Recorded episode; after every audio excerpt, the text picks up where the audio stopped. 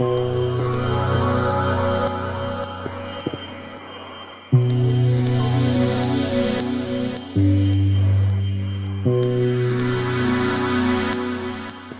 Name ist Jakob Scheich. Ich bin Bruno Glöckner. Das ist der Podcast Lachen und Weinen. Um Philosophie dreht sich alles. Und hier sind wir wieder. Wir sind in Eile, kann man fast sagen, äh, Ja. aus privaten Gründen. Wir sind jetzt gleich schon wieder weg, aber Ja. kurz sind wir da. Genau. Wie das gesprochene Wort. Ne? Es Ja. erscheint und es Ja. verschwindet. In Äh, Sekundenschnelle. Lachen und Weinen sind eigentlich auch flüchtige Erscheinungen. Sehr flüchtige Erscheinungen. Wie alles in unserer digitalisierten, medialisierten Lebenswelt. Ja, wie überhaupt alles. Alles. Ja. Ja. Also aus kosmischer Perspektive sowieso. Alles ist in der Zeit. Der, Sehr der genau. Fluss, in den ich steige, ist nie Ja. der gleiche. Ich muss trotzdem in zwei Stunden Zug erwischen. Ja. Also du meinst es trotz wirklich dieser- ernst, ne? Ja, ja, der ist nicht flüchtig Ja. für mich. Ähm, und ich verlasse mich auf keine Verspätung. Und äh, mit etwas Verspätung sprechen wir aber heute über ein Phänomen, was uns als Wahlkölner und echten Kölner, der du ja bist, insbesondere angeht. Und wie ich immer schon hinzufüge, ähm, Naja, wir sprechen über etwas, dem man nicht entkommen kann. Ja, man muss sich dazu verhalten und wir tun das wenn man in Köln lebt, ja. in diesem Podcast. Wir Wenn sprechen unter anderem über den. Karneval. über den Karneval, aber Wie? das ja eigentlich auch eher, sage ich mal, als Beispiel oder als ähm, Phänomen, an dem sich aber doch äh, einige theoretische Fragen knüpfen. Und da äh, wenden wir uns ja mal wieder und auch mit großer Freude an unseren äh, Patron, Ja. an unseren Namensgeber Helmut. Helmut, Plessner, Ja.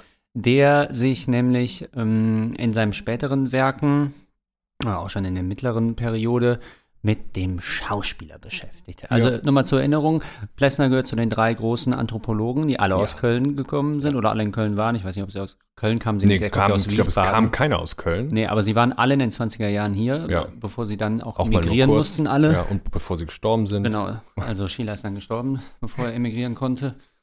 Ähm, und äh, da kann man sich natürlich jetzt erstmal fragen für die Anthropologie, was hat die denn jetzt mit dem Schauspieler am Hut? Ne? Ja, Was, was soll das? Und das, äh, die Frage ist ja durchaus berechtigt und die muss Plessner dann auch erstmal beantworten. Es gibt drei kleinere Texte in dem ähm, siebten Band seiner gesammelten Schriften, die äh, das Thema der Imitation und des Schauspielers behandeln. man könnte jetzt natürlich sagen, wieso geht der, den Anthropologen der Schauspieler an? Naja, der Schauspieler ist ja auch ein Mensch. So. Ne? Und vor Aber allen Dingen noch mehr. hinaus. Er ist, genau, aber dann kann ich auch mehr genauso gut den Metzger anschauen. Ne? Ja, Aber deswegen schaue ich mir an, weil der Schauspieler stellt Menschen dar. Er Ja. verkörpert Menschen. Darauf kommt es an, sagt Plessner. Ne? Und deswegen Und geht er den Anthropologen an. legt auch wieder äh, den Finger an, die, an den Punkt eines bestimmten grundmenschlichen ähm, Verhältnisses zum Menschsein, ja? Ja, genau. Aber, Bruno, ich weiß, ich habe jetzt die Eile angekündigt. Ja. Trotzdem äh, habe ich umgesattelt, beruflich. Ach, Und du auch, hast du mir gesagt. Und Ja. vielleicht müssen wir das noch mitteilen, weil das manchmal ja nicht, so, nicht mehr so ganz auf dem Schirm ist, vielleicht bei euch. mhm.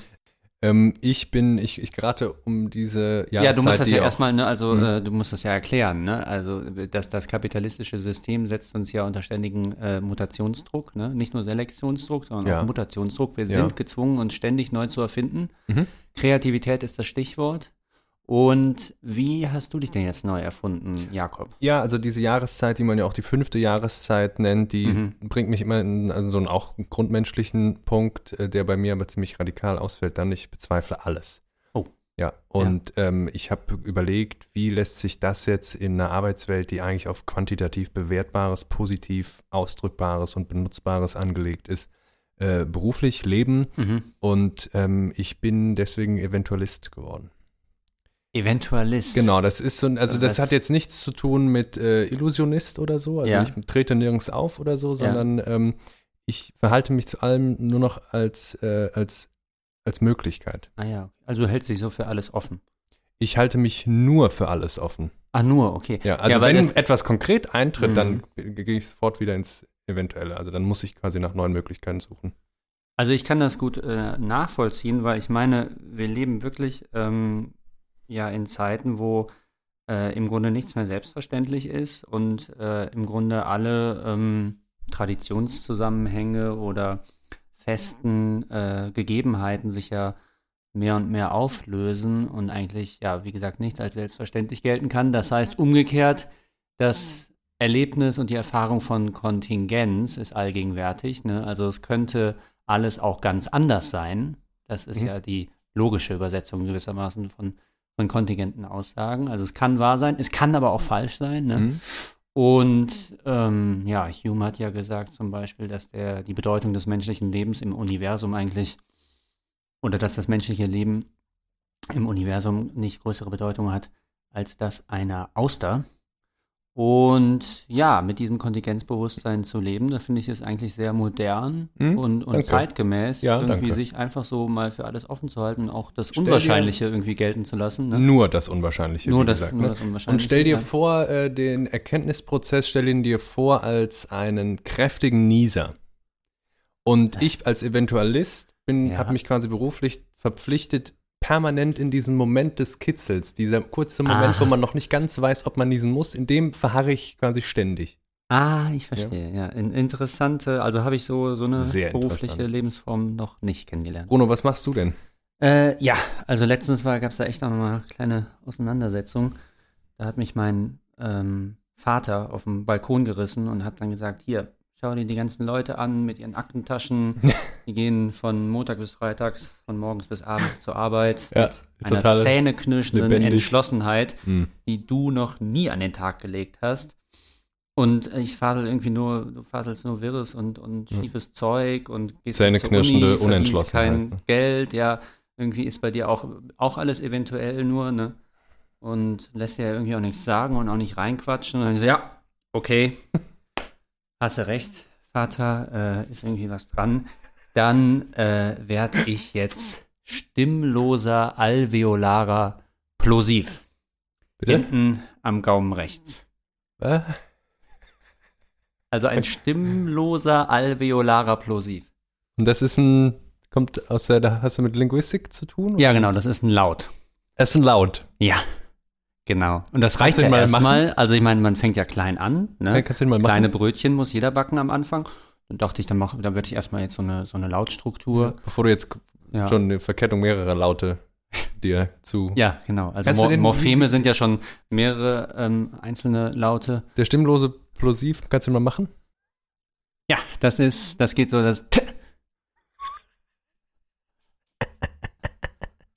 Und dann dein berufliches Tätigkeitsfeld sind dann so, ähm, wenn zum Beispiel ähm, muss zum Beispiel ein Film synchronisiert werden auf Deutsch ja, und der Schauspieler, genau. der das dann spricht, genau. der kann diesen einen plosiven Laut nicht ja. und den sprichst du dann quasi ein. Ja, ja, ja. Aber nur den. Ich werde auch ganz oft von Schriftstellern angefragt, ob sie mich gebrauchen können für ihre Texte oder so.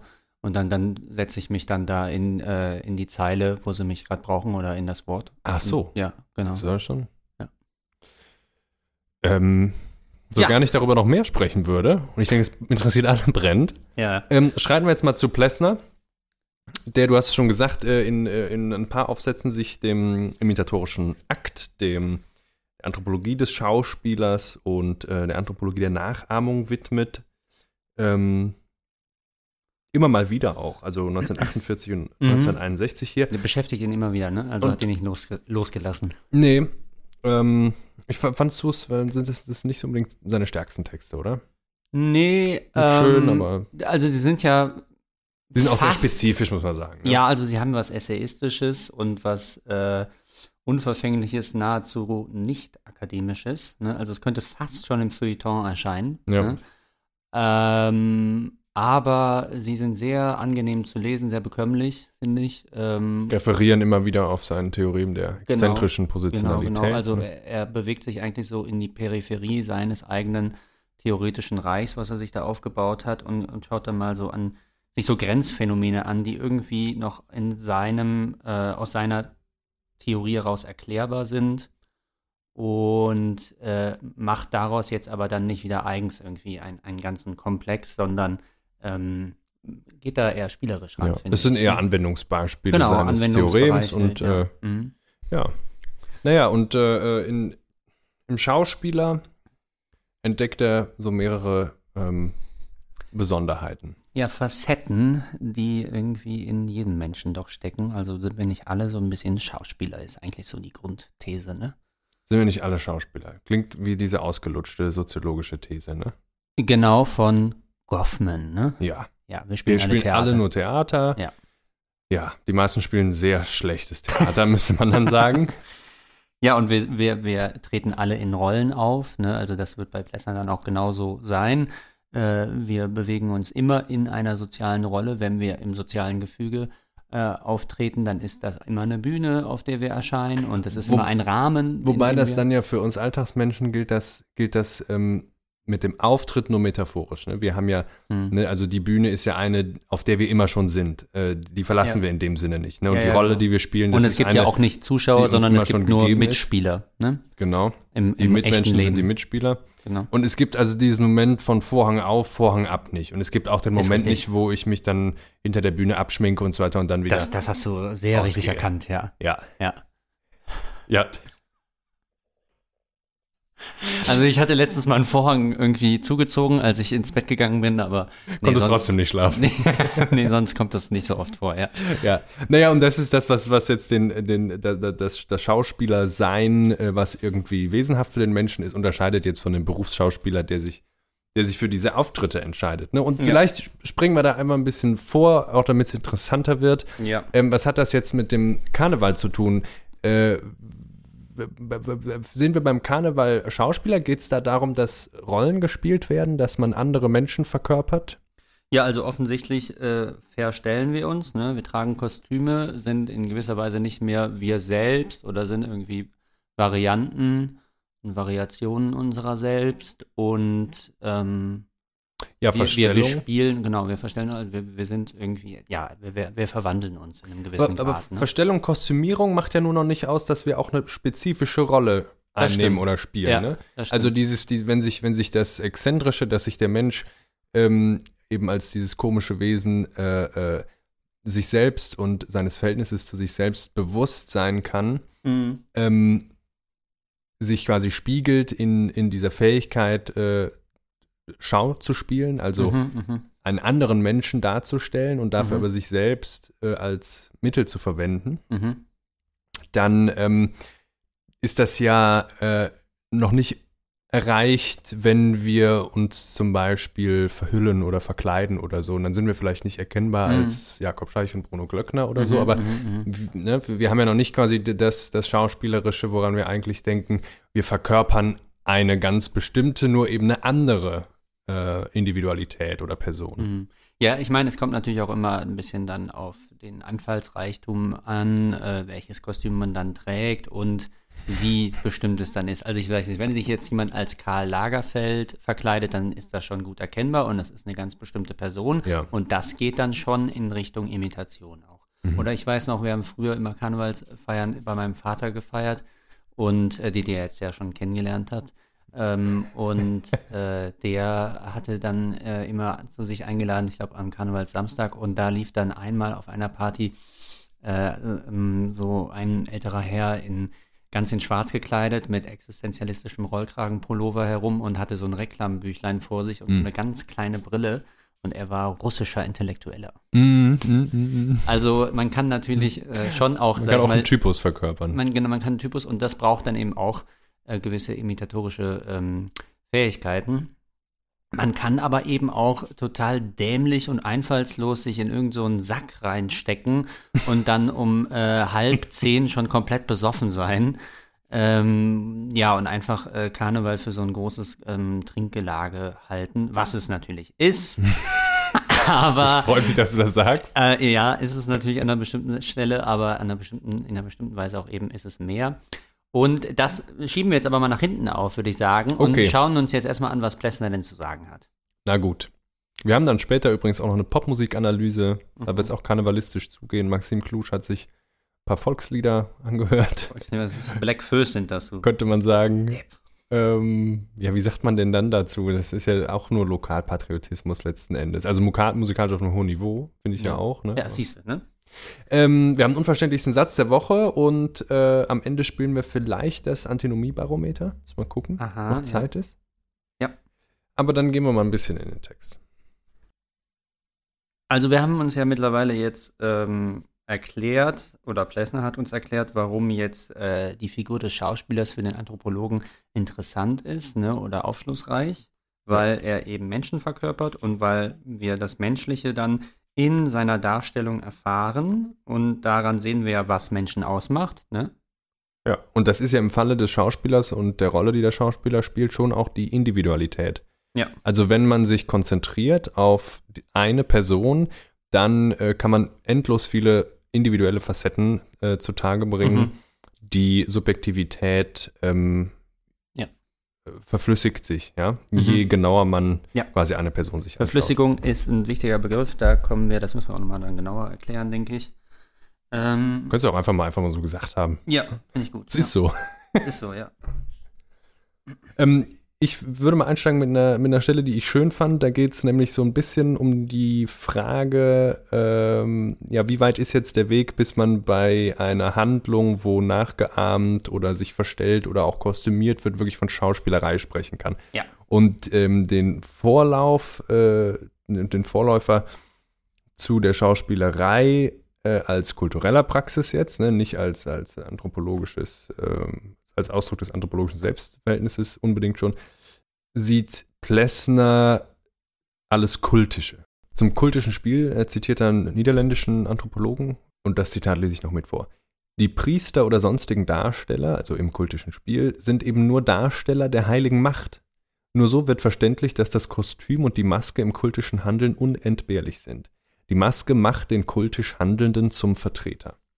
In den Maskentänzen so mancher primitiver Völker, also wir sind hier 1933, ne, deswegen mancher primitiver Völker, repräsentieren die Tänzer im buchstäblichen Sinne die Dämonen oder Götter und das Ereignis, das vorgeführt wird. Sie sind die Geister oder Dämonen und das Ereignis findet wiederum statt. Zitat Ende, jetzt Plessner.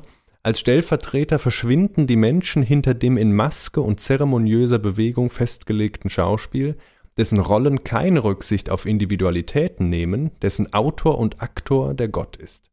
Ihr Handeln ist rituelle Wiederholung, Anonymität und Bewegungsvorschrift beherrschen die Szene.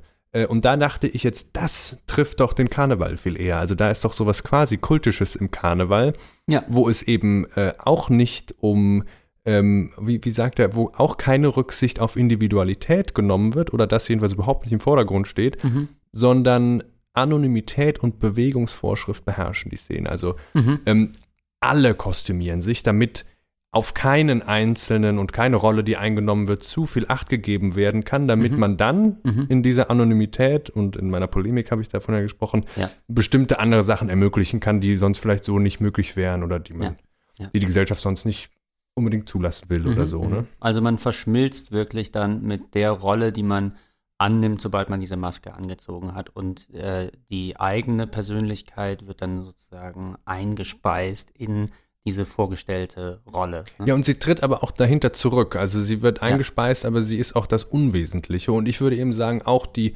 äh, Rolle, die man spielt, äh, das, das, was individuell an dieser Rolle, die man spielt, also würde Mhm. man einen anderen Menschen spielen, Mhm, ne, ist, mhm, mhm. auch das tritt zurück. Mhm.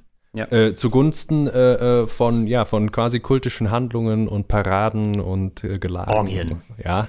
So, und dann äh, aber vielleicht noch eine Unterscheidung, die wir noch vorher mit Plessner machen können, ist die zwischen Nachahmen und Nachmachen, weil es gibt da sehr wohl einen qualitativen Unterschied, denn auch die Tiere sind ja in der Lage, äh, nachzumachen. Also ein Papagei kann uns ziemlich gut nachplappern so. Aber da sagt Plessner, das ist noch nicht das gleiche wie Nachahmen, weil hier im Nachahmen ein viel stärkeres Bewusstsein von der eigenen Rolle herrscht und äh, von dem Verhältnis zum anderen.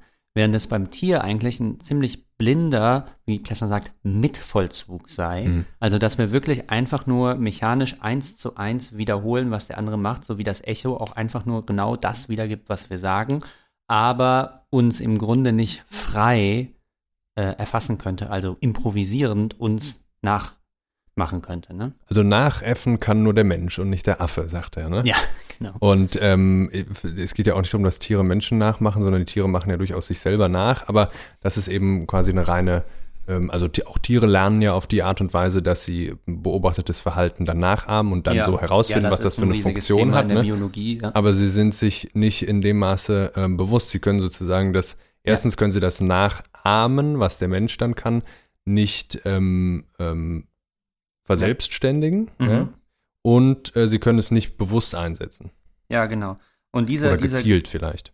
Ja, genau. Und dieser Grad der Bewusstheit, darauf kommt es eben an, ja, dass man äh, ähm, da an, an dieser Stelle eine gewisse Art von Freiheit auch hat.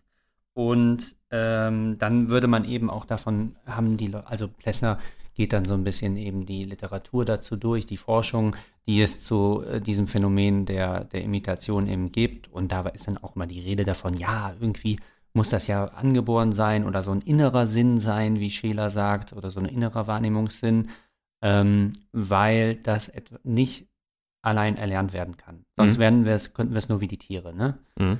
Sondern es muss Manche irgendwie, scheinen sich das ja zu wünschen. Ne? ja, es muss irgendwie so eine angeborene Assoziationskraft irgendwie in uns liegen, so ein Assoziationsvermögen, das uns dazu befähigt.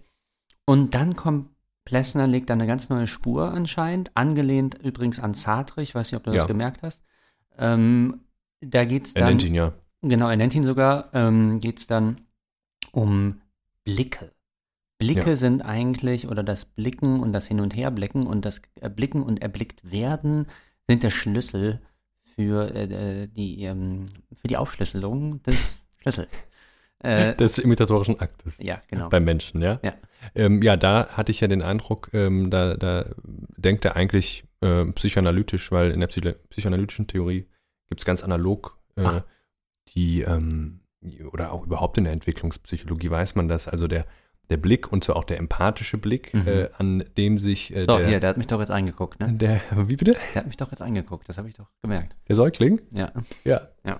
Ähm, ähm, der ist quasi der entscheidende Anheftungspunkt, um äh, sich zu spiegeln im anderen, Mhm. gesehen zu werden und zwar auch sich zu spiegeln in Bedürftigkeit, in, in, in Neugierde, das heißt lernen wollen und so weiter. Ja. Und an dieser, an dieser Achse ähm, des Blickes, die eben, Plesser nennt den Blick einen doppelt gerichteten Strahl. Ja, da kommen wir gleich drauf zurück. ähm, sich überhaupt erst vollziehen, vollziehen Mhm. kann. Also die, Mhm. die, die Subjektwerdung hängt in ganz entscheidender Mhm. Weise davon ab. Und ähm, der Blick ist, ist sozusagen alles gleichzeitig, vor allem in den ersten Lebensmonaten und Jahren.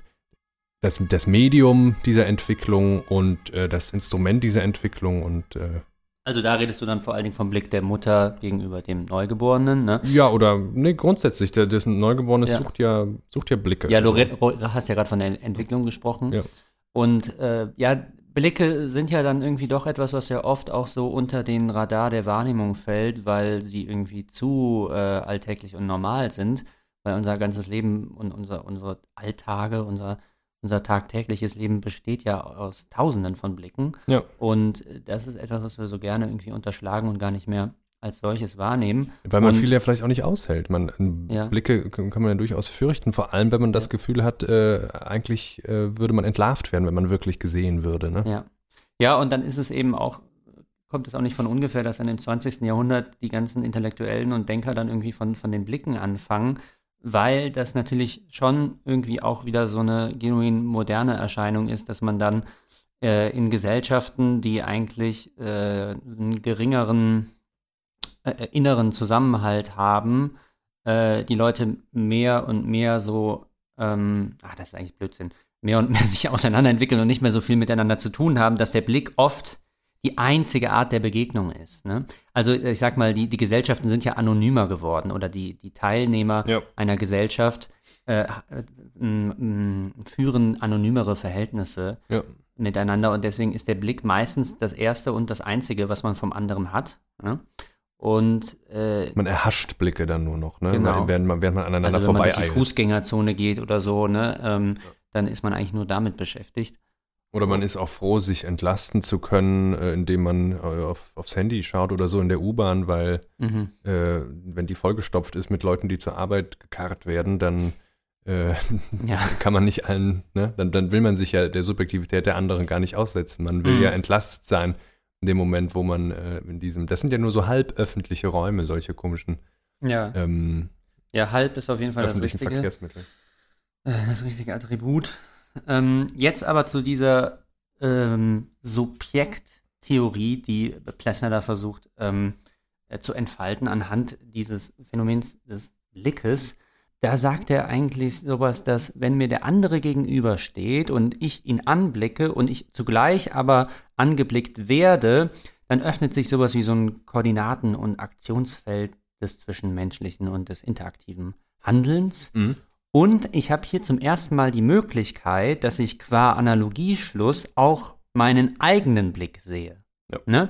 Und das ist dieses initiative Moment äh, für, für, für die Subjektwerdung oder die, ähm, ja, das, das, das Subjektivwerden sozusagen. Ich kriege eine ähm, oder ich erhalte eine Erfahrung meiner selbst oder ein, ein Spiegelbild meiner selbst in Genau. diesem Gegenüber, weil ich merke, ja gut, so wie der mich anschaut, so werde ich den ja auch anschauen. Das heißt, der Blick bin ja ich gewissermaßen. Mhm. Und so äh, kann ich äh, die Erfahrung äh, zu einer Selbsterfahrung machen. Die Erfahrung des anderen wird zu einer Selbsterfahrung, ja. Also Ja. Ein, ein dialektisches Verhältnis Genau. im Grunde. Ne? Und das geht eben nur in diesem Blick, ne? Das geht Ja. nur in diesem intersubjektiven Raum, dass ich mich äh, überhaupt als mich äh, selbst erfahre. Also Selbsterfahrung geht überhaupt nur an diesem, äh, Genau. wie Plessner dann sagt, Leitfaden den, Ja. des Blickes, ja, und äh, äh, dafür brauche ich einen anderen. Ja. Und weil ich dann sehe, ach, guck mal, der, äh, mein Blick wird ja wahrscheinlich genauso sein wie der Blick des anderen, der mich jetzt gerade anschaut, kommt da dann die Möglichkeit rein der Vertauschbarkeit. Weil dann merke ich, okay, das ist ja äquivalent. Dann kann ich ja auch an seine Stelle treten. Mhm. Und das ist äh, im Grunde die, die Voraussetzung oder die Grundeinsicht für die Nachahmung hier. Für ne? Nachahmung. Genau, für ja. Imitation. Ja. Also diese Erfahrung grundiert und fundiert sozusagen unsere imitatorischen äh, Fähigkeiten und Neigungen, ne? Mhm. sagt Plessner. Mhm. Ja, imitatorische Neigungen ist natürlich schön. Über die Neigungen können wir dann auch nochmal nach vorne springen ähm, zum, zum Karneval. Ähm, Mhm. Was ist denn das in deiner Ansicht für eine Neigung, die, ähm, die dazu treibt, zu dieser Verkleidung? Also, wenn ich meine, ist, da, herrschen ja auch Imperative und das wird eben jetzt schon Mhm. lange gemacht und so. Und Mhm. wenn man sich nicht verkleidet während dieser paar Tage, ist man eben eigentlich schon äh, komischer, als wenn man sich verkleidet. Ja. Ähm, aber das mal außen vor gelassen. Was, was gibt es denn so als, als inneren Antrieb vielleicht auch für eine, für eine Lust an so einer, an so einer Verkleidung, an so einer Ja, also wir sind ja in gewissem Maße alle Imitation. Interessantisten, wie ich ja schon mal erklärt hatte in einer Folge, in, der, in einer der letzten Folgen. Ne? Also wir haben alle ein sehr großes Interesse, nicht wir selbst zu sein. Ne? Also ähm, wir, wir wünschen uns äh, vor allen Dingen immer etwas anderes als wir selbst zu sein und wollen um keinen Preis wir selbst sein. Und ähm, da sind alle möglichen Formen, die sich da anbieten, einfach von sich aus schon verlockend. Mhm. Alles, was anders ist als ich selbst.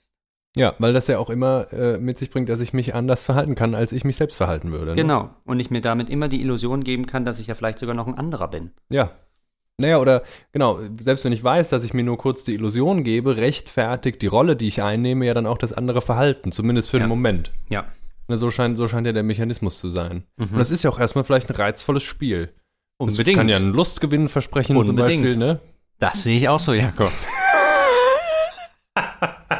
Ich wüsste nicht, wer da irgendwie eine dogmatische Spaßbremse sein Ja, muss, dass er nee. uns das verbieten möchte. Das müsste schon ein richtiger Heimscheißer sein. ja. Ne?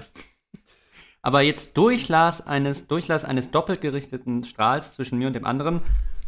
Das heißt, es geht in beide Richtungen. Ne? Also für beide stellt sich die Erfahrung ein, die wir jetzt gerade für den einen beschrieben haben, aber es ist klar, das ist wechselseitig. Der Ne? Blick fixiert mich nicht äh, nur wie eine Pistole, so kann er uns aber auch vorkommen, Genau, genau. sondern eigentlich, wenn sich Blicke treffen, dann Ja. Und jetzt geht's los sozusagen zwischen den Ja. beiden. Ne? Jetzt kommen wir ins Geschäft. ja. Ne?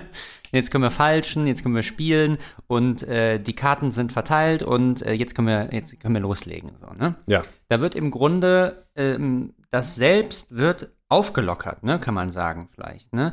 Weil es kommt in so einen Möglichkeitsraum hinein, ne? Es tritt in so einen Möglichkeitsraum.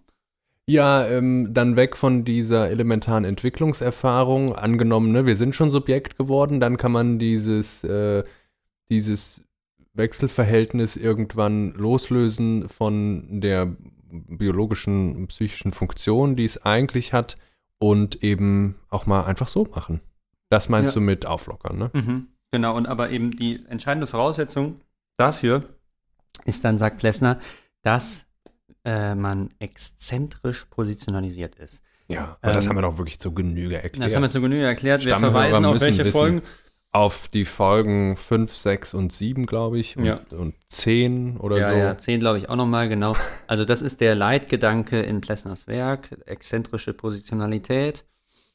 Äh, wir sind, wie heißt es nochmal, wir haben einen Körper und wir sind in einem Körper, ne? Wir können es ja mal an der, an der Formel, äh, an der Fassung der Formel, die er dann für den Schauspieler findet, Ja. ähm, nachmach. Äh, Aber lass uns vielleicht ganz kurz bei dem Blick bleiben, weil ich werde es einfach an diesem Beispiel erklären, ne? weil das macht er ja selber auch. Äh, Tiere können sich jetzt auch wieder gegenüberstehen und sich gegenseitig angucken und registrieren auch, dass sie Ja. jemanden angucken oder sowas, ne? oder wenn der Hund uns anstarrt oder so. Aber wo dann wieder der qualitative Unterschied äh, liegt, ist, dass wir Menschen dann diese Begegnung im Blick nochmal als solche erfahren. Also das heißt, wir erleben unser Erleben. Und deswegen kann es uns zum Spielball überhaupt werden. Ob das ein qualitativer Unterschied ist, will ich an dieser Stelle wieder ausdrücklich bezweifeln. Ne? Ja. Es ist aber auf jeden Fall ein prinzipieller Unterschied. Ja, ich meine, das sind ja die, die Stufen dann. Ne? Das Ja. spricht ja schon für qualitative Unterschiede, aber Naja, für. Naja, ja. Ja. Also- meinte, meinte das so? Du, du hast ja auch die Stufen des Organischen gelesen. Meint ihr ja, das als ist jetzt schon ziemlich lange her, meine, ähm, aber äh, das ähm, nageln mich nicht drauf fest. Ich, ich, ähm, ich würde hier, ich würde sagen, äh, dass, dass Plessner eigentlich immer betont, wie es sich um. Also beim Mensch wird es eben nochmal komplexer, ne? aber das heißt Ja. nicht, dass es irgendwie qualitativ. Äh, Ja, doch, also qualitativ in dem Sinne schon, dass das Mensch Sinne. ist eine geschlossene Organisationsform und, äh, äh, Entschuldigung, Tier ist eine geschlossene Organisationsform, die Ja. aus seiner Mitte heraus lebt ja. und der Mensch ist eine offene äh, Organisationsform, also das Lebewesen Mensch ist eine offene Organisationsform, der zwar schon auch gesetzt ist in sich, aber zugleich auch äh, hinter sich selbst immer steht. Ja. Ne? und- also und, der äh, auch ins Nichts gestellt ist und dann immer wieder reflektieren kann, dass er in die Mitte gesetzt ist. Mhm. Also da wird das dann nochmal, äh, noch, kommt nochmal so eine zweite Falte sozusagen rein in, in die äh, Selbststruktur, Mhm. äh, dass damit also immer ein, ein Selbstverhältnis gegeben ist, ne? was, bei, was das Tier so nicht hat. Ja, Wir können immer darauf reflektieren, dass wir wir sind, dass wir hier stehen, dass wir das jetzt wahrnehmen, dass wir das jetzt erleben. Das können wir immer noch mal in der zweiten Stufe noch mal alles erfahren und, und uns äh, vor Augen stellen. Weil wir in dem Sinne offen organisiert sind und das heißt auch weltoffen sind und Instinkt entbunden sind, können Genau, uns aber eben auf unsere Instinkte auch nicht verlassen. Das ist ja so ein bisschen, sind das Abwandlungen des, ähm, und deswegen sind wir zum Handeln gezwungen immer, ja, also Ja. zum, auch zum bewussten Handeln, Muss zum sich zu dem machen, Handeln. was er ist, heißt es dann immer bei Plessner, ja. sind ja verschiedene Wandlungen der, ähm, der äh, Paradigmen der Ja. aller drei Anthropologen, die wir dann Mhm. eben so genannt haben. Ja. Ne? Von Scheler bis äh, Gehlen. Mhm. Ähm, in der Anthropologie des Schauspielers ähm, macht er dann aus, dass in ganz besonderer Weise das Schauspielern eine Handlung von Verkörperung ist. Ja? Mhm. Und auch das geht wieder nur, weil wir exzentrisch äh, positioniert sind. Wir, wir, wir sind ja nicht nur Körper, sondern äh, oder Leib, sondern wir haben auch diesen Körper, ja, oder Ja. als Leib, über den wir verfügen. Ich kann ihn Und- einsetzen, um mir hier so ein Glas Wasser zu nehmen, das an meinen Mund zu führen und jetzt trinke ich was. Genau, und da könntest du noch quasi instinktgeleitet sein, aber äh, in dem Moment, wo der Schauspieler das tut, verfügt er ja über seinen eigenen Leib äh, als Instrument, auch zu einem bestimmten Zweck, aber eben zur Darstellung eines, eines anderen Menschen. Und er kommt jetzt nochmal auf die Unterscheidung zwischen dem Schauspieler, der wir alle sind, der äh, Ja. im Alltag spielt Mhm. und Rollen inne hat, und dem Berufsschauspieler. Und in dem Unterschied findet er vielleicht auch nochmal was Entscheidendes. Äh, ich lese mal kurz vor. Zwischen dem anonymen Maskentänzer, jetzt in den kultischen Handlungen, dessen Bewegungen den Vorschriften der kultischen Handlung entsprechen und nicht expressiv sein wollen, sondern erzählen und Expressivität durch Mitteilung eines Vorgangs erreichen, und dem Filmstar, der sich selbst spielt, in gewisser Weise, ist das auch nochmal witzig bei Plessner?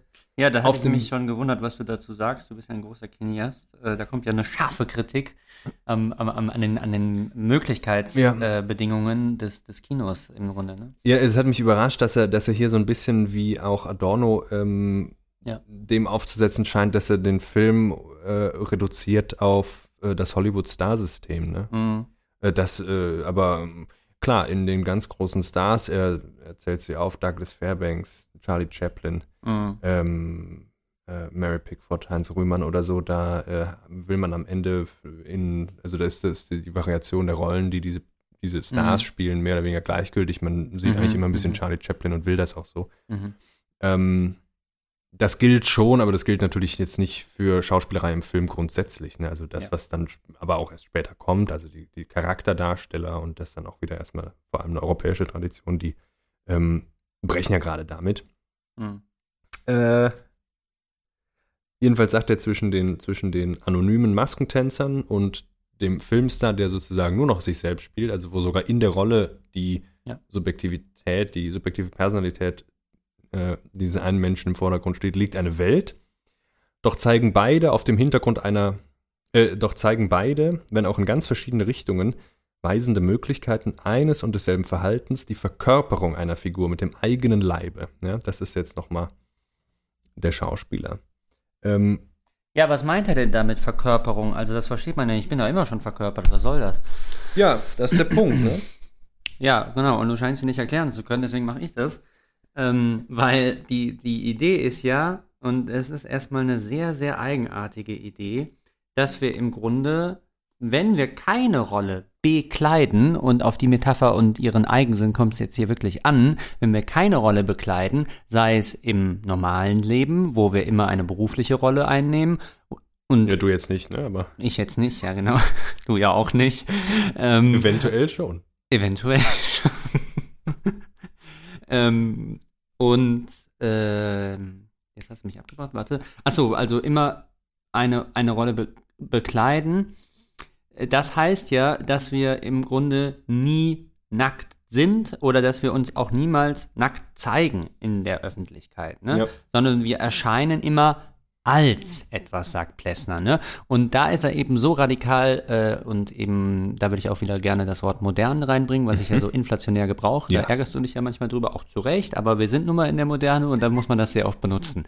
Ich finde es grundsätzlich sympathisch, dass du sagst, wir sind in der Moderne, weil du einfach diesen schwachsinnigen Begriffsstreit um Ja. die Frage dann Postmodern, supermodern und scheißmodern. Ja, Ja, ja. genau, das ist alles. Ähm, genuin modern, weil er eben sagt, es ist nur das. Also wir treten nur in der Form von, also als jemand auf, nie sozusagen als wir selbst. Es gibt nicht den tieferen Kern und dann die Schalen, die sich da rumlegen oder die Erscheinungsweisen oder sowas, sondern Hm. es gibt nur die Erscheinung, nur das flüchtige Element.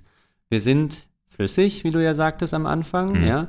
Wir fließen dahin äh, wie, ja, Ja. wie Wasser. Ja, und- man, man, man äh, kann nicht zweimal als derselbe in denselben Fluss steigen, ne? Ja. Also wie der Fluss dahin fließt, fließen wir auch uns Wir auch, entwickelnd genau. Wir in unserer auch. Subjektivität immer weiter. Ja. Ähm, das ist, was Hegel die absolute Negativität des Selbstbewusstseins nennt. Vielen Dank für diesen Hinweis. Und es ist äh, doppelter Sinn in dem, was Blessner hier sagt, ja auch noch ähm, enthalten, weil wir gewissermaßen äh, von der sozialen Rolle oder den sozialen Rollen, äh, die wir überhaupt nie ablegen können, eingekleidet sind. Ja, also wir, wir kleiden uns immer in diese Rollen. Mhm. Und diese Rollen, auf dem Weg zum Schauspieler dann konkreter, äh, verlangen natürlich auch, dass wir uns kleiden und auch auf eine ganz bestimmte Art und Weise. Ne? Also Verhalten auch. Genau, das, also das Kleid hier im Doppelten, ne? Also es Ja. kommt auch auf das tatsächliche Kleid dann an. Zum Kleid. Er ähm, zitiert zweimal in zwei Aufsätzen, die er bringt, einen gewissen Löw, von dem du ja auch schon gesprochen hast. Und dieser Löw äh, gibt ihm eigentlich das Stichwort für seine ganze Idee, äh, der nämlich schreibt, ähm, also das ist im Grunde das Motto, er schreibt, die Philosophie der Kleider ist die Philosophie des Menschen. Im Kleid steckt die ganze Anthropologie. So, jetzt würde man ja immer erstmal denken, ja, Moment mal, also ich kann mir ja alle möglichen Kleider anziehen und darunter bleibe ich doch derselbe. Die Kleider sind ja nur Akzidenzien, ja, also Ja. unwesentliche äußere, äußere Hüllen und so, ja. Mhm. Da möchte ich uns jetzt einmal etwas von, oder möchte ich uns von Kafka belehren lassen, der da eine kleine Parabel geschrieben hat, die ich sehr schnell runterlesen kann, weil die sehr kurz ist und die wird uns äh, weiterbringen, ins nächste Kapitel bringen. Sehr schön. Da heißt es, also Überschrift Kleider. Oft wenn ich Kleider mit vielfachen Falten, Rüschen, Rüschen, Rüschen. Rüschen? Ja. Ja. Und Behängen sehe, die über schönen Körper schön sich legen, dann denke ich, dass sie nicht lange so erhalten bleiben, sondern Falten bekommen, nicht mehr gerade zu glätten, Staub bekommen, der dick in der Verzierung nicht mehr zu entfernen ist, und dass niemand so traurig und lächerlich sich wird machen wollen, täglich das gleiche kostbare Kleid früh anzulegen und abends auszuziehen. Doch sehe ich Mädchen, die wohl schön sind und vielfache reizende Muskeln und Knöchelchen und gespannte Haut und massendünne Haare zeigen und doch tagtäglich in diesem einen natürlichen Maskenanzug erscheinen, immer das gleiche Gesicht in die gleichen Handflächen legen und von ihrem Spiegel widerscheinen lassen. Nur manchmal, am Abend, wenn sie spät von einem Feste kommen, scheint es ihnen im Spiegel abgenützt, gedunsen, verstaubt, von allen schon gesehen und kaum mehr tragbar. Mhm. So, wir haben ja zuerst die Kleider, ne? Und äh, da ähm, denkt sich dann diese, dieser Ich-Erzähler, ähm, macht sich Sorgen darum, äh, dass sie irgendwie Falten bekommen und so. Und dann kommt in dem zweiten Absatz mhm. auf einmal kommen die Gesichter und, mhm. und dann, die Knöchelchen und die ja und dann Haut, sind es am Ende die, die, Gesichter, die man nicht mehr tragen kann, die abgenutzt sind und nicht die Kleider. Ja. Und das heißt also Kleid und Gesicht werden hier eins, Maske und Maskiertes sind äh, zu einem geworden und äh, das ist also genau der, der, der Turning Point oder der, der Twist, den wir dann bei Plessner haben, ja. dass das eben ein und die gleiche Veranstaltung ist. Also dass mhm. wir. Das ist eine legitime Vertauschung. Genau, wir sind die Maske. Mhm. Oder unser Gesicht ist das dann schon.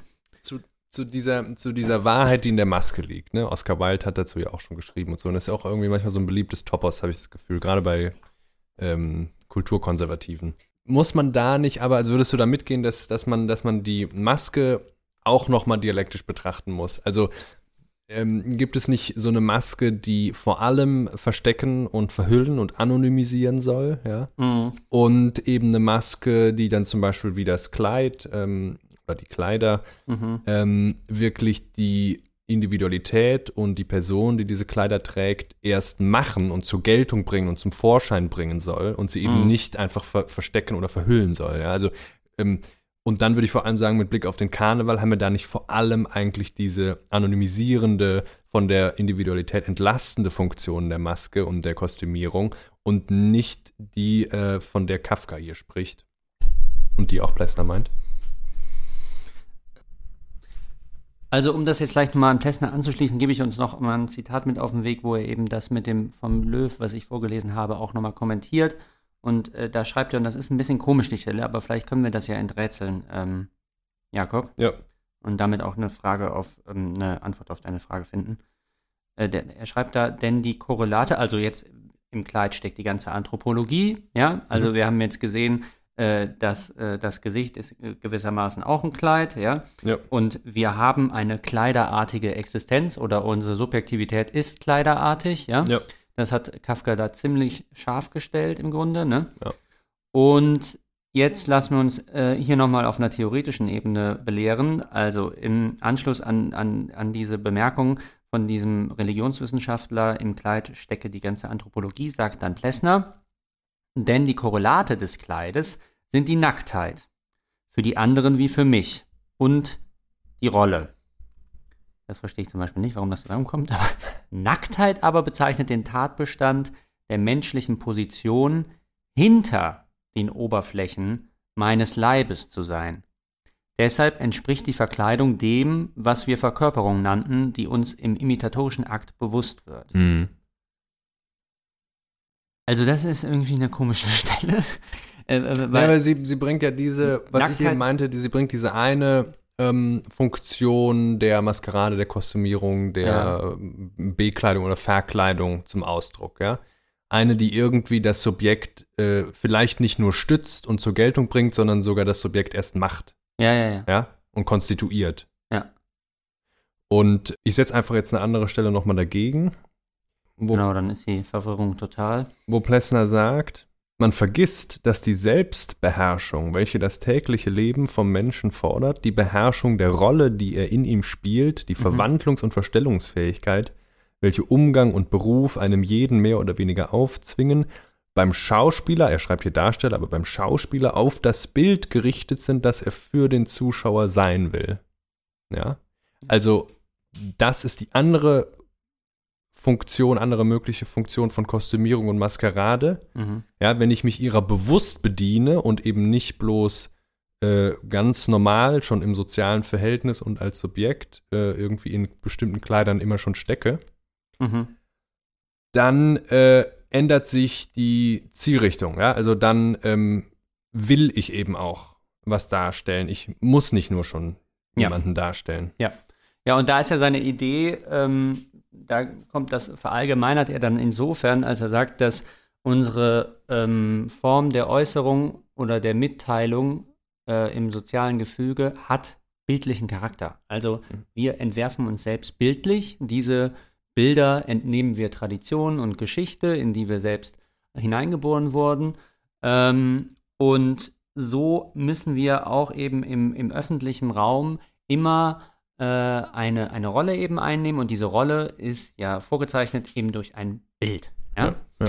Und äh, daher eben diese ganze Idee, die Welt als ein großes Theater zu sehen. Ne? Das Ja. ist ja eigentlich, kommt ja aus dem Barock übrigens, ne? aus Und- dem barocken Theater. Oft möchte man sagen, leider ist das ja immer schon vorgezeichnet durch Bilder. Ne? Viele traditionell überlieferte Bilder, an denen man sich Ja. dann so orientiert, die sorgen ja dafür, dass sich halt Sachen reproduzieren, die sich vielleicht eigentlich nicht Ja. reproduzieren sollten. Also er spricht eben vom, vom, vom Bildentwurf, den sich der Schauspieler machen muss, von der Figur, den er haben möchte, die wir uns aber alle machen müssen, weil wir die ganze Zeit irgendetwas sein müssen oder als irgendetwas erscheinen wollen. Ja? Aber in diesem Denken wir ja, bei Entwürfen auch an, an unseren Freund Blumenberg, den wir schon mal ein paar Mal auch ins Gespräch geholt hatten, ja.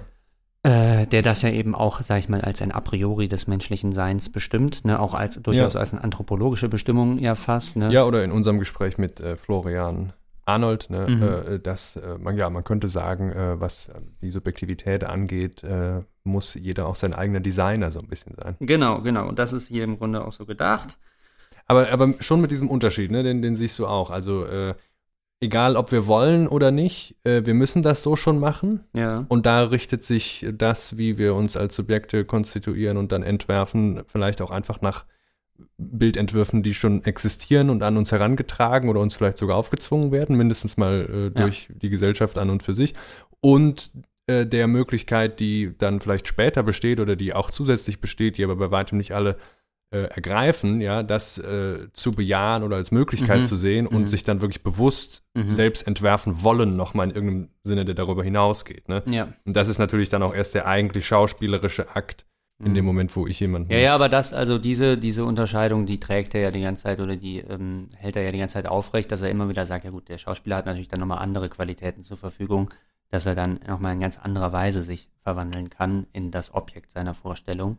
Mhm. Und äh, da bleibt natürlich der Großteil der Menschheit hinter zurück, das ist ganz klar. Aber er ist minimal sozusagen eingespeist in, in unser Selbstverständnis. So, ne? ich will jetzt, ich will jetzt nochmal sagen, Ja. ähm, und wir gehen dann schon langsam auf die Zielgerade. ja. Ähm, ja, ja, lesen Sie da nicht mehr zu viel vor. Nee, ich hatte noch ein letztes, weil dann kriegen wir das wirklich jetzt nochmal wunderbar eingetütet mit unserem, mit der, mit der Kafka, Ein letztes. ähm, ähm, Kafka-Intervention. Er schreibt, also Plessner schreibt dann, also Löw gibt wieder das Stichwort. Er sagt dann, das hast du am Anfang auch schon im Grunde vorgelesen, dass ähm, die Kleider den Mann machen oder vielmehr einen Mann ausziehen oder den Mann ausziehen, sodass nur der Minister der Diener übrig bleibt. Ja, also wir sind ganz Kleid, ja. Hm? Und äh, Plessner kommentiert, sich seiner Nacktheit schämen, weist auf diese Komplementärfunktion des Kleides hin, das den Menschen erst zum Menschen, zum Träger einer Rolle macht. Wer sein Kleid verliert, verliert sein Gesicht. Da haben wir genau die Mhm, Engführung, Parallelführung Mhm. von Gesicht und Kleid, wie bei Kafka, ne? Mhm. Seine Würde, sein Selbst.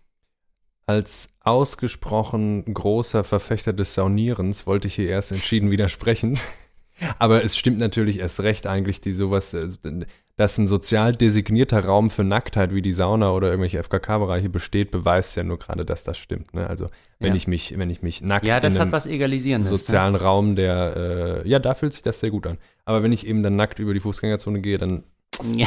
dann ist es, äh, dann ist, ist es äh, auch wieder die Sozialität, die das äh, Ja. nicht, gerade nicht ermöglicht. Ja, und jetzt ist ja, sag ich mal, bei, bei Plesser die Frechheit und die Verwegenheit, dann zu sagen, äh, er sagt es an einer Stelle, dass eben diese, diese Bildbedingtheit der eigenen, ähm, des eigenen Selbstentwurfes nicht nur, sage ich mal, eine Strategie oder ein Mittel wäre, äh, zu sich selbst zu kommen, sondern äh, er schreibt dann wirklich, er wird durch den anderen er selbst. Also die eigene Ursprünglichkeit meiner selbst kann ich gerade im Umweg über diesen anderen und seine Darstellung und Imitation erlangen.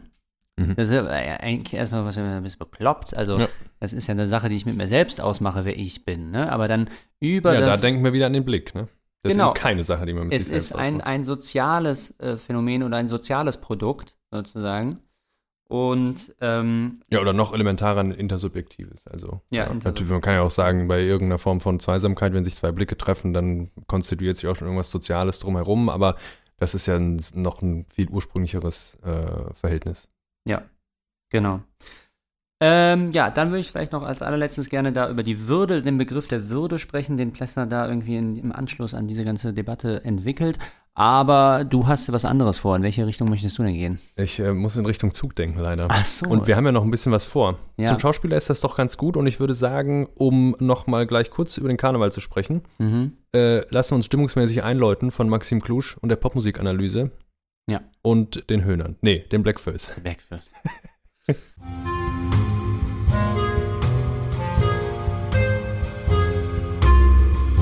Die Popmusikanalyse.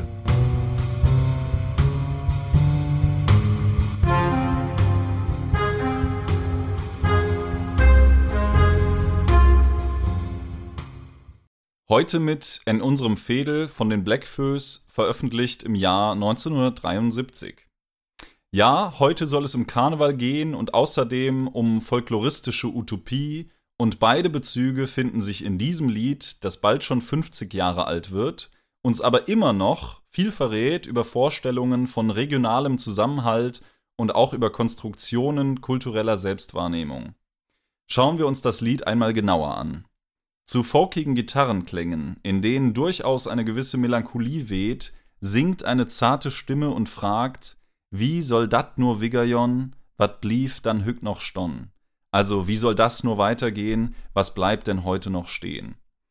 Die Frage nach einem veränderten Verhältnis von Beständigkeit und Vergänglichkeit, von der mancher fälschlicherweise annimmt, sie wäre als Bestandteil des Lebens erst in den letzten Jahren oder Jahrzehnten aufgekommen, die wird hier gestellt. In der Philosophie würde man in Bezug zu dieser ganz typisch modernen Frage wohl von einer Beschleunigungsthematik sprechen. Alles scheint schneller zu gehen als noch zuvor. Was bleibt in diesem Wirbel von Neuerungen? Schon in den ersten Zeilen von In unserem Fädel kündigt sich also eine gewisse Krise an. Was bleibt denn heute noch stehen, ist die Frage. Nachdem in der ersten Strophe dann von den Häusern und Gassen und den Stunden, die man mit Reden verbringt, gesungen wird, kommt eine darauf bezogene Frage, die uns auch am Ende der nächsten Strophe begegnen wird. Ist dat vorbei? Also ist das vorbei? Man muss als erstes feststellen, dass in den Strophen des Lieds recht mußevolle, idyllische Bilder eines Fädellebens, also eines Lebens in einem Stadtviertel, gezeichnet werden.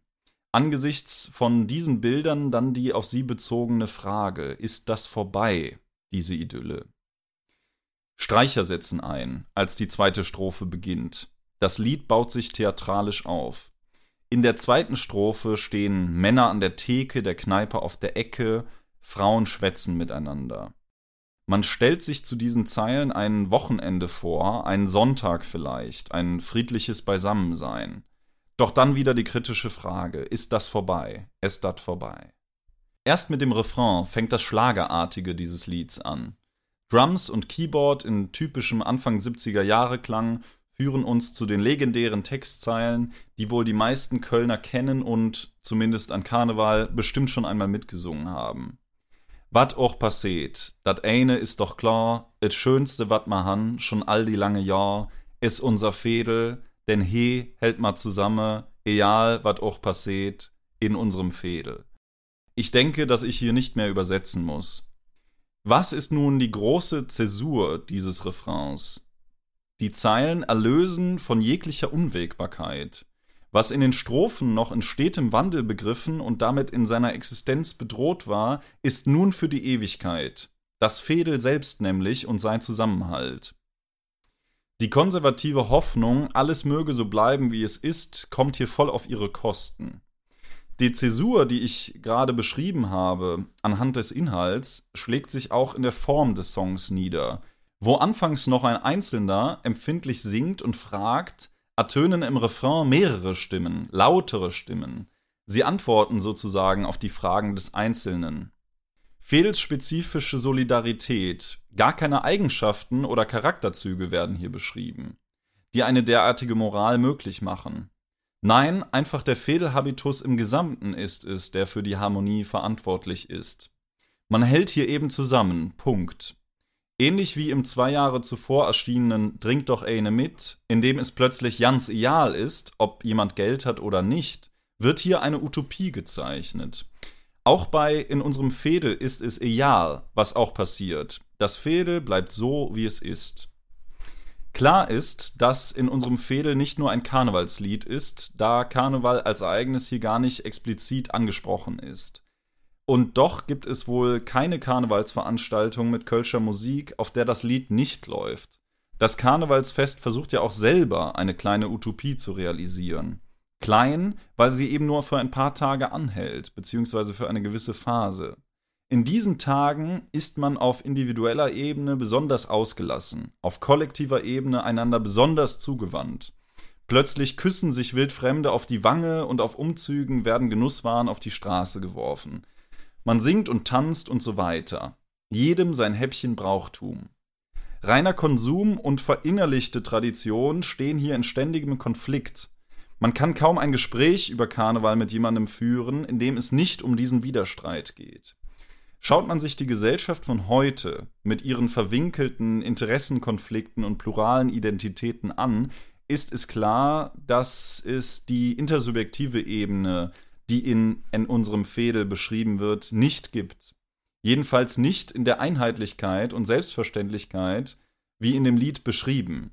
Es bleibt eine Utopie, ein Bild, für den Hörer von heute vielleicht auch eine Retrotopie. Das heißt, die Vorstellung, dass es früher mal eine solche Solidarität wie in dem Lied beschrieben gab, die heute aber verschwunden ist. Makaber wird es da, wo man diesem Bild glaubt und für eine gewisse Zeitspanne, nämlich im Karneval, wahrhaben will.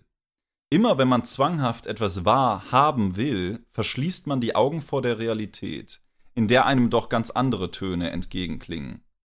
Alaf, vielen Dank fürs Zuhören, bis bald.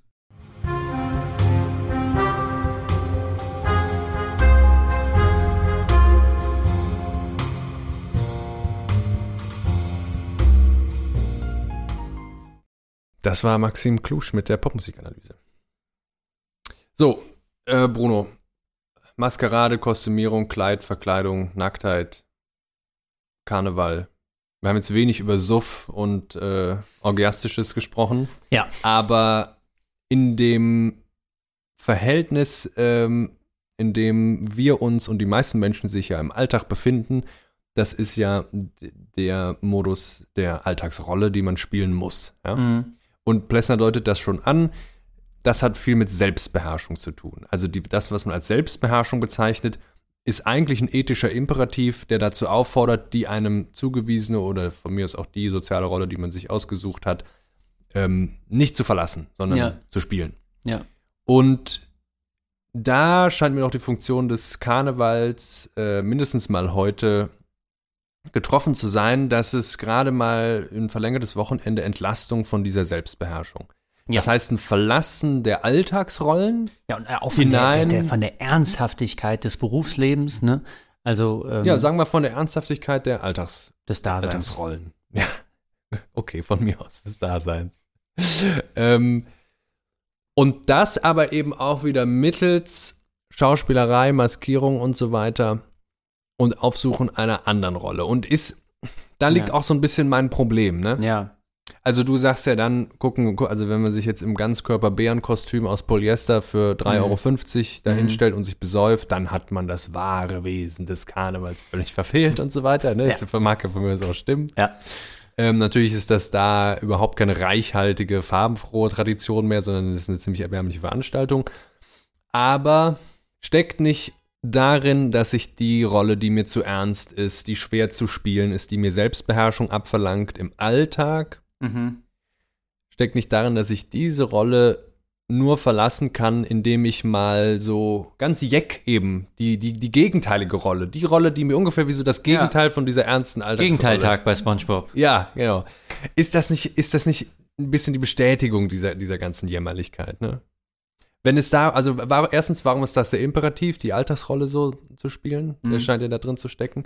Und stützt nicht der Karneval gerade diesen Imperativ, die Alltagsrolle eben eigentlich immer zu spielen, ohne die Selbstbeherrschung zu verlieren, ohne die Fühler woanders hinzustrecken? Ja, also das gilt ja dann, wenn auf einer ganz abstrakten Ebene, was du sagst. Also du wirst ja eben mal. Achso, Entschuldigung, ich hatte nicht mitgekriegt, dass wir jetzt hier ganz konkret sprechen. Nee, aber zuerst einmal wirst du ja nochmal wirklich das Gegenteil der Normalität erfahren, weil du kommst irgendwie als, äh, weiß nicht, als verkleideter Clown oder Bleibt der Gegenteiltag nicht in der einfachen Negation dessen, was er ja nun mal negieren will, völlig dieser Alltäglichkeit verhaftet? Kannst du dem wirklich widersprechen? Ja. Unbedingt. In jeglicher Hinsicht. Nee, also ich sag natürlich, es gibt Entwicklungen und ähm, Fehlentwicklungen im Karneval, die genau darauf schließen lassen, dass es einfach irgendeine weitere dämliche Saufveranstaltung Okay. ist, wie wir all, allzu viele haben in unserer. Der Karneval müsste reformiert werden, Welt. aber es braucht keine Revolution, ja? Ja, genau. Im Prinzip gibt es einen guten Kern. Ja. Mm. ähm, nee, es, es bietet eben genau das, was Plessner ja eben dann auch so schön beschreibt, dass man, das ist so eine Freude am Spiel, dass man, die man da entdecken kann. Ne? Also man, man kann jemand anders sein, man kann sich verstecken, so wie die Kinder sich im Ja, Garten ja. versteckt haben und so und nochmal irgendwie das Kind auch im Erwachsenen wieder en entdecken und irgendwie nochmal in was anderes hineinschlüpfen, auch nur, weil das, es verpflichtet zu nix und du musst auch nicht die Konsequenzen tragen, die ein Ja. solches Kostüm und dessen Wirklichkeit, äh, die sich daran Ja. anschließt, eigentlich mit sich bringen würde. Ja. Und äh, jetzt müssen wir mal gerade ganz kurz Pause machen, weil es klingelt. Aber genau das sage ich ja auch.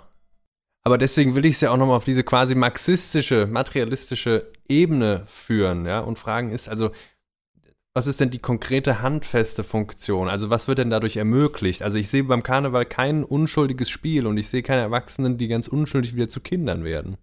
Also mit anderen Worten, ich glaube, da vermischst du doch eben zwei Sachen, wenn du sagst, das, was Plessner ja auch beschreibt, ne, wie schön das wäre, wenn der Erwachsene nochmal Kind wird, wenn Mhm. das Spielerische, was im Alltag zu kurz kommt, dann nochmal in aller Unschuld aufscheinen kann und so weiter. Und ich sage aber gerade, das andere, was du dann, Ja. wo du dann so sagst, das, das ist doch genau das, ähm, dass man sich aller Konsequenzen entledigt und so, ne, Ja. und dieser Last befreit, dass, dass, dass das ja die, eben die, nur die Kehrseite ist. Also, dass es, Mhm. Aber was wäre denn dann das genuin andere für dich? Also ich meine, was soll es dann sein? Ja, das wäre äh, zum Beispiel sich von mir aus außer, außerhalb der Bruno. sich außerhalb der Karnevalszeiten mal zu verkleiden. Ah, Also wenn es da, das ist doch völlig klar, wenn es dabei um das Spiel Ja. geht, ja, ja. dann, also niemand hält dich davon ab. Aber Mhm. Ne? Aber es macht ja viel mehr Spaß, wenn die anderen sich auch verkleiden. Und vor allen Dingen, äh, was ich auch nochmal da würde ich ja gerade wieder sagen, nein, es macht viel mehr Spaß und es ist viel reizvoller. Nee, das ist Ne? eine Ego-Nummer. Äh, nee, das, das, ja, nee. Jetzt kommen wir Es, aber kommt ja auch, schon es, in geht, es unsere. geht ja eben nicht um unseren, den Effekt dann, ne? ähm, was? Es geht ja eben nicht um den Effekt. Also ich will sagen, beim, Mhm. beim, beim Karneval geht es um den, um den, um sozusagen, um in gewisser Hinsicht ja auch eine, ein- Mhm. eine archaische äh, äh, Ja. Effektsteigerung Ja. äh, in der Masse und äh, dass man sich eben gerade mal von dieser, von dieser Last, auch dieser ethischen Mhm. Last, äh, was Individualität und Personsein nun mal eigentlich mit sich bringt, äh, befreit, Mhm, kurzzeitig. mhm. Ja. Also, wenn, ist nicht, könnte nicht eigentlich das Problem die dauernde Selbstbeherrschung sein?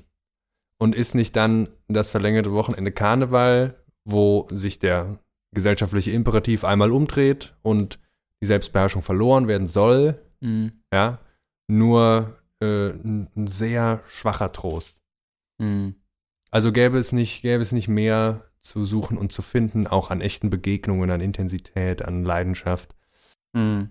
Ja, also ich habe ja dich immer im Verdacht, dass du ja eigentlich mit so einer etwas ästhetisierteren Form von Karneval durchaus ähm, kokettieren würdest. Also sei es jetzt Karneval in ja, das Venedig kommt, oder natürlich, so. das kommt natürlich beim spezifisch deutschen Karneval hinzu. Ne? Das Ja, ist ja, eine, also eine das- bierbäuchige Geschmacklosigkeit von vorne bis hinten. Ich glaube, das Einzige, was dir ja wirklich gegen den Strich geht, ist halt eben dann diese Derbheit und Hässlichkeit, die dann da zutage tritt. Wenn ja, das die jetzt kann ja eh recht haben, aber die weiß ich, oder die kann ja, die kann ja auch, äh, die kann ja auch auf dem venezianischen Maskenball zutage treten. Ne? Aber das, das Prinzip, was ich kritisieren würde, das gilt schon auch da. Also insofern würde ich gar nicht mehr sagen. Mhm. Ähm, Ja, ich wüsste jetzt nicht, wie man noch großartig anders sein sollte, als äh, wenn man eine Maske trägt. Naja, man könnte die Maske ja tragen, äh, nicht nur um sich zu anonymisieren und austauschbar zu machen und sich deswegen auch von der, von der, von der, äh, ne, von bestimmten, von, von, von der Tatsache, dass man immer zur Rechenschaft gezogen werden kann, als erkennbare, eindeutige Person zum Beispiel zu befreien, zu entlasten, sondern man könnte die Maske ja auch anziehen, um, ähm, ja, um zum Beispiel auch im Sinne Plessners in einem, in einem, in einem viel nuancenreicheren Spiel ähm, mal die Rolle zu wechseln, ja. Und, Mhm. und nicht in diese Rolle der allgemeinen Anonymität, sondern in diese Rolle, Mhm, mhm, mhm. die dann ja auch an sich selber neue Facetten entdecken kann, wenn man sich mal auf den Reichtum der Gefühlswelt anderer Individuen wirklich einlässt. Mhm. Ja, bestimmt. Ähm, ich weiß nicht, vielleicht verschieben wir diese Auseinandersetzung jetzt nochmal in die nächste Folge. Verschieben wir das. Verschieben wir das und bleiben wir noch ein bisschen bei Plessner oder dieser ganzen Idee dieses, äh, also dieses Subjektbegriffs. Das fand ich ja eigentlich so, dieser anti- anti-essentialistische Ja. Subjektbegriff. Was heißt das denn anti-essentialistisch? Jakob, kannst du mir das erklären? Naja, Subjektivität äh, ist nichts Essentielles in dem Sinne, dass äh, man irgendwo im Psychischen oder so die ausgraben könnte und dann Genau. drauf zeigen könnte und sagen, Genau. das hier ist der unwandelbare Ja. Bestand deiner Person, Genau. so ist dein Charakter, Ja. das steht. Das wäre was ja. Gesetztes, Gegebenes oder so. Ich meine, der deutsche Idealismus, wo du jetzt Hegel sagst, der hat das ja dann immer versucht, in irgendwelchen abstrakten Formeln oder Axiomen zu setzen. A gleich A mit Fichte oder so, ne? Oder dass ich denke, muss. Genial auch, ne? A gleich A. Ja, super. Ja, muss ja. erst mal drauf kommen. Da muss ne? erst mal. Überleg erst mal. Ja. Ähm, und äh, da, dann kommt ja auch dann dieser, dieser Turning Point mit, mit Nietzsche, dass man dann eigentlich wieder versucht oder immer mehr wieder einsieht, dass der Mensch doch in erster Linie von irgendwelchen inneren Willensregungen bestimmt wird, also über Schopenhauer zu Nietzsche und dann in die Psychoanalyse, wo, wie Nietzsche gesagt hat, man den Mensch dann, den man 100 Jahre versucht hat, irgendwie in die Nähe von Gott zu bringen, dann doch wieder zurückgestellt hat zu den Tieren. Ne? Also ist in erster Linie ein Wesen, das von seinen, also das Ich ist nicht Haus, äh, das Ich ist nicht Herr im eigenen Haus. Ne? Ähm, wir sind die, oder wie, wie Hume das sagt, wir sind ähm, die, die Sklaven unserer Lüste, ne? Ja. unserer Leidenschaften. Und äh, die Vernunft ist eigentlich ein unglaublich schwaches Organ, Hm. was im Grunde nicht so viel zu melden hat am Ende des Tages. Ne? Das sind alles Bewegungen, die, die da hinführen. Ne? Naja, oder äh, wenn man dann könnte das ja auch noch anknüpfen an, an, an das antike und dann vor allem mittelalterliche äh, Problem äh, um die Frage nach der Seele. Ja? Also ja, die, das Menschenbild, was sich an der Göttlichkeit orientiert, sagt ja, der Mensch hat insofern an der Göttlichkeit teil, weil er eben diese eine Substanz, dieses, diese unsterbliche ja. Seele an sich hat und äh, Ja, weil er das ewig, weil er das ewige Denken kann, ne? Er kann jetzt, Genau. er kann rein, Und, im reinen äh, Denken bewegt er sich. In, Die in dem Subjektivitätsverständnis der, der Psychoanalyse, der Hm. Entwicklungspsychologie oder auch hier in der Soziologie und dann auch bei, bei Plessner in dem, was du, was wir heute besprochen haben, ähm, das sagt ja eben gerade, nee, nee, also wir entwickeln das, äh, die Psyche, ja, also die, dies, Mhm. das, was wir Seele nennen, das Mhm. entwickelt sich erst intersubjektiv Mhm. äh, und das ist, ähm, das ist nicht unsterblich und nicht unwandelbar und an irgendwas Mhm. Höheres geknüpft, sondern Mhm. das ist eine, eine sehr verformbare, geradezu tragischerweise oft bis, bis an die Grenzen ein Ja. verformbare, äh, verformbares Ding. verformbar oder wir sagen halt einfach wieder, das Ich ist flüssig geworden in der Moderne. Ne? Also, weil man muss es schon wirklich in Kontrast setzen jetzt zum 19. Jahrhundert oder dann mit dem, was mit Kant beginnt, da ist das Ich immer noch als eine feste, transzendentale Größe gesetzt. Ne? Naja, aber man, man kann ja lass mich sagen, das gerade zu Ende bringen, weil dann kommt äh, im Grunde ähm, im Eingang zum 20. Jahrhundert mit Ernst Macht äh, jemand auf die Bühne, der diesen ähm, epochemachenden Satz äh, geäußert hat, ähm, das Ich ist unrettbar. Ja? Mhm. Also das heißt, äh, es gibt keine feste Struktur mehr, an der wir unser Selbst, an das wir unser Selbst koppeln könnten oder so. Das ist genau so eine flüchtige Erscheinung wie unsere Wahrnehmungen. Sowas, das, das beginnt mit Hume, ne? Also Hume sagt, ähm, ja, ehrlich gesagt, Leute, ich finde da nichts in dem äh, Strom meiner Wahrnehmungen und Gedanken, was irgendwie fest wäre und was äh, sich gegen den Strom stemmen könnte, ne? Ähm, kein, keine Einsichten, kein, keine Gewissheit, die auf alle Zeit irgendwie halten würde oder so. Ähm, das fließt alles, ne? Nur gegen diesen Satz von Ernst Mach würde ich dann jetzt mit Dillteil sagen, ähm, es gibt keine metaphysische Instanz oder auch von mir aus Mhm. metaphysische Struktur mehr, Mhm. äh, die ähm, das selbst hält und Ja. bedingt oder so. Aber es gibt äh, gerade deswegen eigentlich nur noch Strukturmerkmale des Psychischen, des Seelischen, Ja. die wir beschreiben können, ja. Und das verweist ja auch darauf, dass es durchaus sowas gibt, hinter das wir nicht zurück können, was sich nicht verflüssigen lässt, ohne dass wir einfach als biologische Organismen äh, scheitern, ja, Ja. Und, und sterben oder sehr krank werden. Und das sind ja äh, Bedürfnisse, die natürlich bedingen, welche Formen von Subjektivität, welche Charakterzüge, Lebensstile und so weiter überhaupt lebbar sind. Ja, es Mhm. gibt ja sehr, also wir können ja alles Mögliche fantasieren. Mhm. Sehr wenig davon äh, wird im biologischen Sinne zum erfolgreichen Leben führen. Ne? Mhm. Und insofern ist es eingeschränkt, würde ich sagen. Ja, klar. Rückgebunden, also nicht an nichts Metaphysisches, sondern rückgebunden an, Ja. Äh, an Ich, Bedürfnisse. ich will jetzt hier auch keinem reinen Anarchismus das Wort reden oder so. Und es ist ja auch klar, dass es bei Plessner auch Schranken und Bestimmungen gibt oder so. Und das ist ja auch irgendwie sowas, womit man dann irgendwie äh, heutzutage dann Moderne oft verwechselt, dass es so ein reiner Konstruktivismus sei und ja, ist alles nur meine Vorstellung und so weiter und so. Das will ich ja gar nicht sagen, nur halt das, was sich ausdrückt in diesem nur noch, das ist, glaube ich, so eine elementare Erfahrung irgendwie des modernen Bewusstseins, äh, dass das eigentlich prinzipiell irgendwie so eine Abnahme und eine Enttäuschung irgendwie ist, was wir da an Gewissheiten in uns und mit uns herumtragen.